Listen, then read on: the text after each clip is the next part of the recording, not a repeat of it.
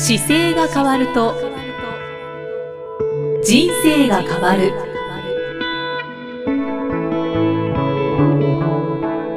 こんにちは、生きみえです。この番組では中野生態東京青山の院長姿勢治療科中野孝明先生が人生が変わっていく成功する姿勢力についてお話ししていきます。中野先生今回もよろしくお願いします、はい、よろしくお願いします。さあ今回は不定期でお送りしております、はい、姿勢力を高める本をご紹介いただきます、はい、先生今回ご紹介いただける本は何でしょうか？この五木さんの健康という病という、はい、はい、書籍で。五木博之さん、はい、健康という病って、結構インパクトのある言葉ですよねあの僕もよく使ってるんですけど健康をこう過度に気遣うことは深刻な病気であるっていうふうにこう帯がついて。病気、はい、確かに今本が手元にあるんですけど、書いてますね、はい、もうまさにこの通りだなと思って。気にしすぎはっていうことですか？そうですはい、内容はどういう感じなんでしょう内容はあの五木さんが現在85歳で,、はい、でその85歳の方の、まあ、今視点からこういろいろ健康にはこういうことだったよなっていうのを書いていただいてる感じですね。時代とともにこう3つの時代があったっていうふうに書いてあったんですけど、はい、85歳っていうご年齢なので、当時昔はこう兵士としてどういうふうに健康であるべきかみたいな時代が当時昔あって、はい、でその後経済戦士としてこう労働力を向上するための健康というのとで今はどちらかというとこう寝たきりに老人にならないための健康が大事ですよっていう時代にこう3つに変わってきてるっていうふうに書かれててあ確かにそうだよなと思いながら。そうですけど、うん、一番切ないですね現代は。そうですね。なんか人間力が落ちてる感じがしますね。うん。なんかねやっぱり兵士としての健康っていうとやっぱりすごい力を感じますよね。そうですね 今だから本当に体力がないとやっていけないっていうような。そうですよね。だから当時の感覚で今のものを見るとやっぱり全く違うものに見えるはずですよね。はいなんかちょっと情けなく感じますね。寝たきりにならないためにって。そうですね。だから昔だとやっぱり若い方がもっと力強かったと思われますしね。うん。って考えるとなんか昔の20代の方って、しっかりされてる方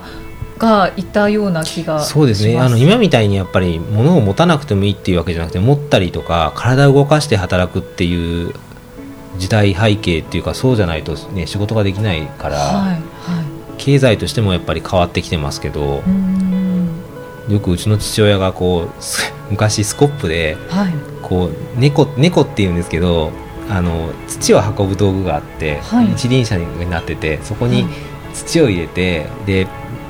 うちの実家畑があったんですけど、はい、それをこう押していくので僕がこうよろめいてたら、はい、そんなのでよろめいてどうするんだとかってすごい怒ってましたね。怒られましたか？その土をいっぱい入れて一輪車でこう運べるっていうのは父が昭和21年なんですけど、まあ、当時の父の世代ではもう当たり前だったのがあるみたいで。よくだからそういうねうちの父親って結構健康談義の時にそ肉体的な力をすごい昔から言ってたので例えばこうロープが1本ぶら下がってて、はい、で下からこう大学の頃に体育で上まで登ることを俺らの頃やってたんだとかって言って今消防士さんがこう降りてくるような棒とかあるじゃないですか、はい、であれを上がっていくことができないのは何事だって言ってすごい怒られたりとかね。それが当たり前だったんですね。そういうそういう父親だったんですごい反抗して僕はなんかやりたくなくなっちゃったんですけど。あ逆に。でもそうやって言ってたのはなんか思い出しますね。こういう話を聞くと。五木さんはじゃあその3つに分けられて。そうです。だからそんなふうに健康って変わってきてるよねっていうことが初めに書かれてましたね。その後はなんか20例えば労働力っていう意味では、まあ、24時間働けますかっていうこう CM 知ってます？あのぼんやり。ぼんやり。僕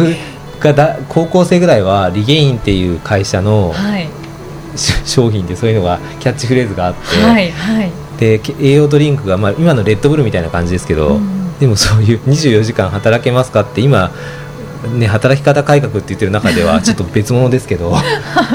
でもそういうのを CM で出してもいい時代だったので、やっぱりいかに違ってるかですよね。時代を感じますね。そうですよね。なんか今だと働き方働く時間短くしてきて、はい、で自分の個人の時間を伸ばしたり、っていうこととだったりこう寝たきりにならないための、はい、っていう意味の健康だからやっぱ随分時代が変わってきてるなと思って。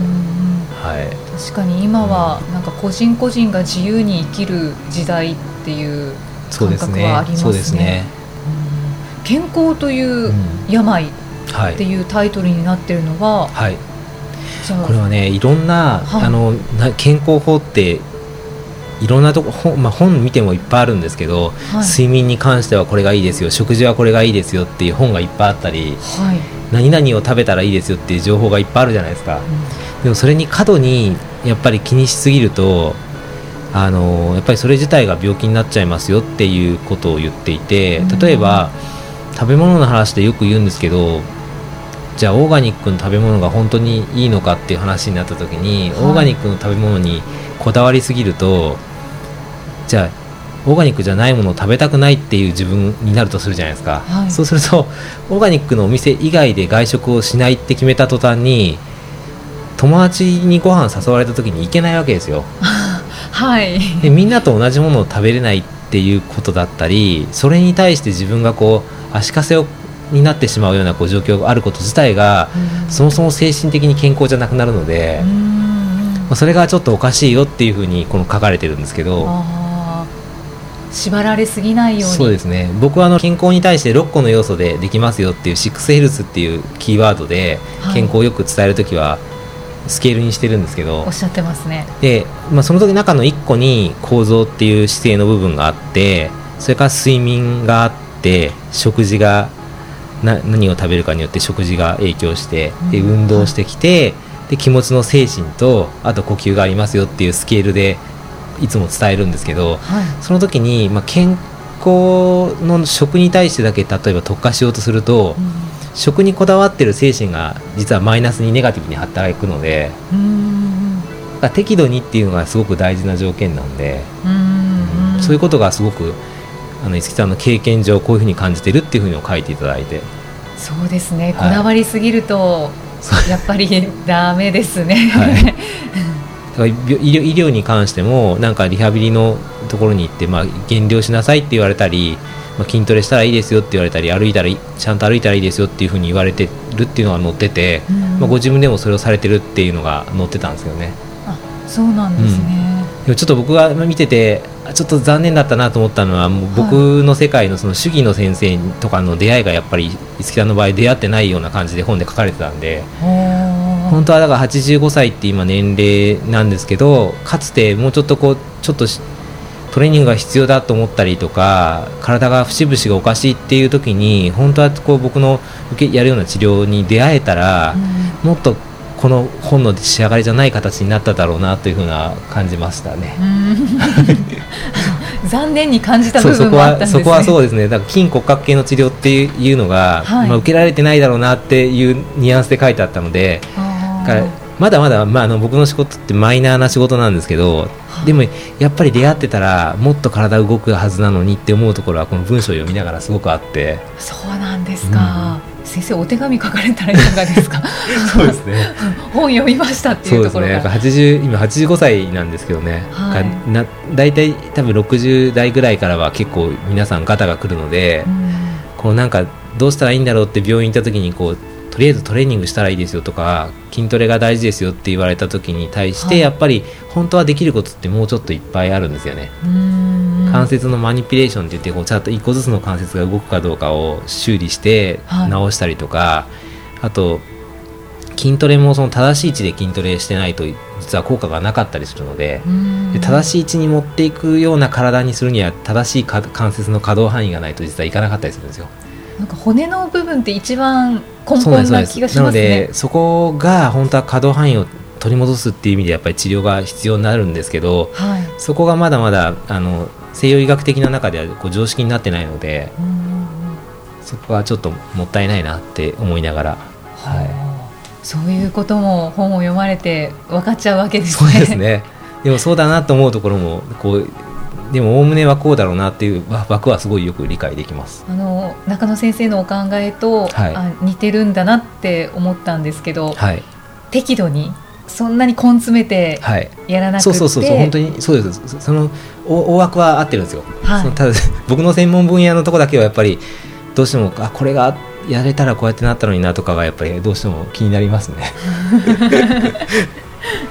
例えばね膝が悪いと思ってて股関節が悪くなったっていう話とかも、はい、中にちょっと載ってたんですけど、はい、本当歩くのが大変になった時に膝が痛くなるって股関節が悪いっていう流れがあったりするんですけどその要素が本当は手前でちょっと膝が痛くておかしいっていう時があったりとか足首がおかしいっていうのとか腰がいつも痛いとかっていうシグナルがもっと手前であるんですよ。はいはい、でそれを逃して逃してやってくるとあの医療っていうか手術が必要な視点から見た時にちょっと手術はしなくていいけどかなり大変なところに来ちゃいましたねっていうところまで悪くしちゃうので、本当はちょっとおかしい時にすぐ見ていけば改善の仕方が随分あるんですよね。そこはああって思います、ね、思いますまずやっぱりあだからもうちょっとちゃんとなんだろう。このこういう仕事をする人を増やさなきゃいけないなってやっぱり思いながら読ませてもらいましたけど、はい、先生はどういう方に読んでもらうといいですか？でも五木さんのこのご年齢の周りの方とあとは健康に関して何でしょうね。一番やっぱり今の85歳の方がこんなふうに感じてるっていうのは僕はすごく理解しやすかったので、はい、だこういうふうに考えてるんだなっていう今医療をやってる方なんかも例えば40 30代の方だと85歳の方がどう考えてるか分かんないじゃないですか。はい、その80歳の方の考えてる背景を知るにはすごいよく向いてると思うので、なので対象年齢としてお仕事したりする方とかあと自分のご家族のお父様お母様に80歳ぐらいの方が見えたりとかあこういう感覚なんだなっていうのを知る方にはすごい向いてると思います。あとは健康に敏感すぎる方とか。そうですね。敏感すぎる方はそうですね。敏感すぎる方が読むとどうなるんだろうな。敏感すぎる方が多分手に取らないはずなんですよね。少し。あはいはい。ちょっとねななんだろう。そうですね。敏感すぎ例えばコーヒーにバターを入れて飲みましょうとかっていうのを読んでる方と違う市場の本なんで、うん、なのでいつも健康系の本を読んでる方はちょっと角度変えて読んでみると面白いかもしれないですね。うん、うんうん、そうですね、はい、で一番大事なのはこう自分の体をこう自分であの養生っていうことをしていかないとだめですよっていうことが載ってるんですよ。利用生っていうのは、まあ、どう自分の体と付き合うかっていうことで、はい、僕のあの中野生態の初代2代目は医者より養生薬より手当っていうのを、まあ、座右の銘としてこう仕事してたんですけど、はい、その時に医者にかかるよりは自分で養生してで養生するよりはちゃんと手当てしなきゃだめですよっていう言葉だったんですね、うん、まさになんかやっぱりその当時のうちの2代目が作ってた時代背景と同じ時に五木さんが見えるのであ養生っていう言葉がこうしっくりきてるんだなと思って。この時代の方にとっては。で、ね,、も今もやっぱり養生っていうことはすごく言葉としても大事だと思います。養生。ね。なかなか聞かなくなりましたけども、ね、そのコツはあのすごい端的に言うと自分の体が今どうなってるかを感じましょうっていうことだけなのでで自分のセンサーをちょっと感度を高くしましょうねっていうことをすごく大事にしようと。単純なことだと例えば今日何食べたいかなって考えることも自分の養生の一個みたいなもんなんで、それによって例えば食べたいもので自分の体調をチェックしたりもできるし。そうですね、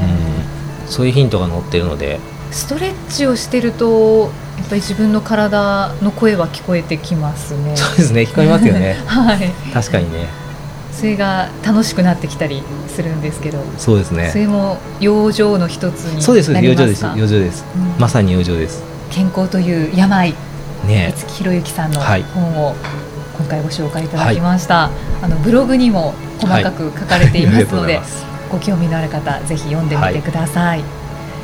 さてこの番組では姿勢や体についてのご質問そしてご感想をお待ちしています。ご質問とともに年齢体重身長性別をご記入の上中野生態東京青山のホームページにありますお問い合わせフォームからお送りください。では中野先生、はい、締めのお言葉をお願いします、はい、体を見直す時間は人生を見直す時間である。今回もありがとうございました、はい、ありがとうございましたこの番組は提供中野生態東京青山プロデュースキクタスナレーション生きみえでお送りしました。